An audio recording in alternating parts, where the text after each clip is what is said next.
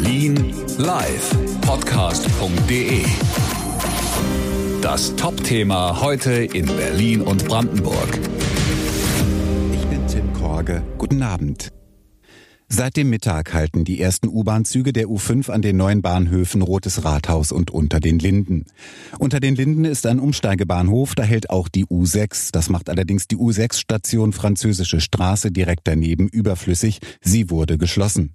Mittes Bezirksbürgermeister Stefan von Dassel wünscht sich aber, dass kein Geisterbahnhof daraus wird. Deshalb würden wir, das Bezirksamt Mitte und die BVV in Mitte, gerne zusammen mit Senat und BVG überlegen, wie man diesen Bahnhof anders nutzen kann. Ich bin ganz sicher, die Berliner und Berlinerinnen, aber auch viele von außerhalb, die Interesse an Berlin haben, haben viele tolle Ideen, damit dieser Bahnhof kein Geisterbahnhof bleiben muss. Mitte will jetzt einen Ideenwettbewerb starten, um den Bahnhof am Leben zu halten. Bundesgesundheitsminister Jens Spahn hat in Berlin eine Broschüre zu möglichen Besucherkonzepten in Alten- und Pflegeheimen während der Corona-Pandemie vorgestellt. Wir machen damit klar, wir wollen die Pflegebedürftigen bestmöglich schützen, aber wir wollen sie nicht wegsperren, nicht isolieren. Der Kontakt zu Angehörigen und Freunden soll und muss weiterhin möglich sein, aber eben unter besonderen unter Pandemiebedingungen. Und so sollen die Besuchszeiten eingeschränkt und die Dauer verkürzt werden. Spahn sagte, das sei für alle Beteiligten nicht leicht, zum Schutz der besonders Gefährdeten, aber dringend notwendig.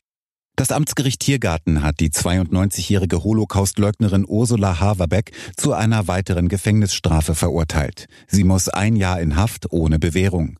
In dem Prozess ging es um ein Online-Video, in dem Haverbeck behauptet, Auschwitz sei kein Vernichtungslager gewesen und es seien im Holocaust auch nicht sechs Millionen Menschen getötet worden.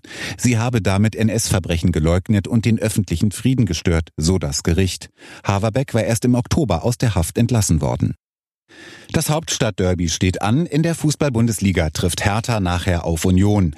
Das mittlerweile dritte Derby seit dem Union-Aufstieg. Die Bilanz bisher ein Sieg für Union, ein Sieg für die Hertha.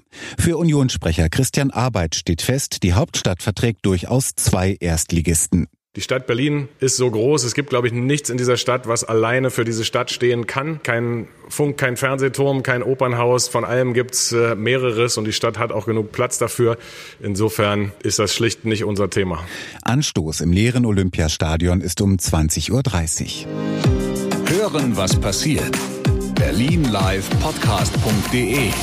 Das war das Top-Thema heute in Berlin und Brandenburg.